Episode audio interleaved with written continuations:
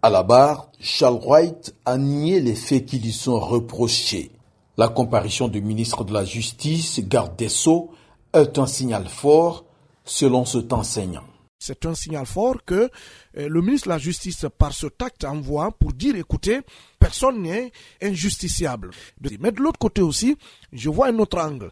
En tant que citoyen, je me dis, est-ce que c'est pas une façon de dire, là où un ministre a comparu, voilà, ce n'est pas du tout un leader politique, qui qu'il soit, mais voilà, peut se soustraire de la justice.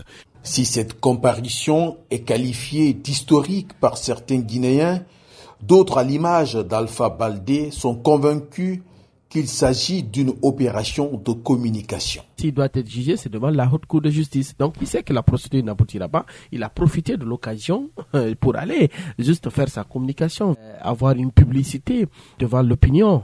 En tant que ministre et magistrat, Charles Wright reste protégé et la plainte du FNDC a très peu de chances d'aboutir, explique le juriste Il bénéficie d'une double protection qui fait qu'il ne peut pas être poursuivi devant une juridiction de droit commun. En tout cas, la procédure a toutes les chances d'avorter.